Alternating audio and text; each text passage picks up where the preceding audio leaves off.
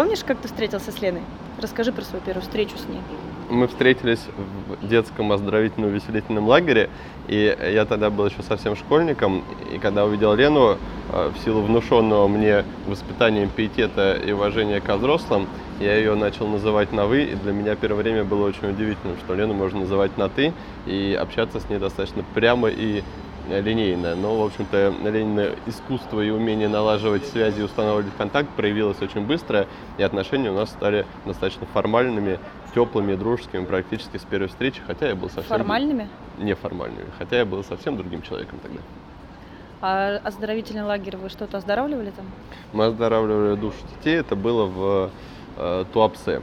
И э, Лена для меня стала первым человеком из категории взрослых, более опытных и более мудрых, э, от кого действительно можно было много чему научиться после Людмилы Ильиничны. А в каком году ты это было?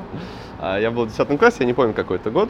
И э, очень интенсивно наши отношения стали крепнуть, и мы стали сдруживаться. Потом, по-моему, год, правда, общались э, достаточно формально. Формально, да, отстраненно, но потом, по-моему, как раз-таки следующим толчком для э, развития нашей дружбы стало знакомство Лены с тобой и тебя с Леной, и, и тогда мы начали проводить время э, вместе много и интенсивно. Ты помнишь это время? Да, я помню, но я познакомилась с ней, по-моему, на два года позже, чем ты. То есть это, получается, 12 лет назад. А, мы познакомились в ботанике. Oh да, она приехала туда...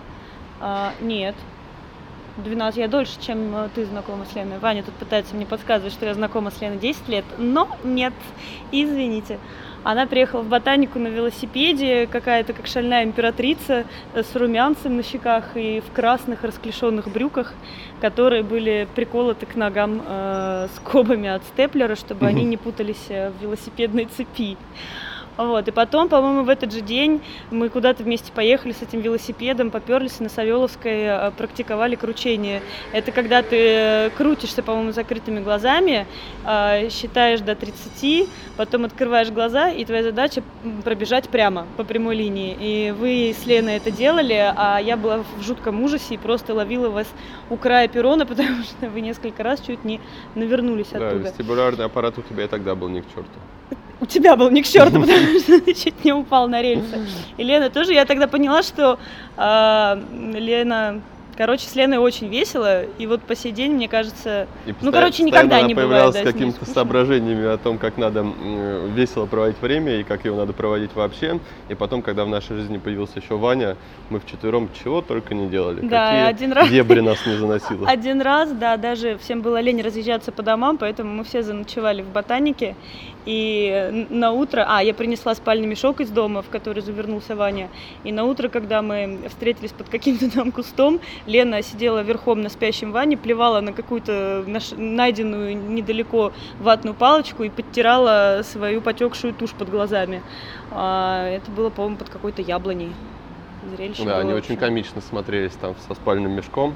И на дачу мы ездили, и на даче много времени проводили и Вологодское платье всем известно, и выход город появился чуть позже, и в Питер, я помню, мы очень весело ездили.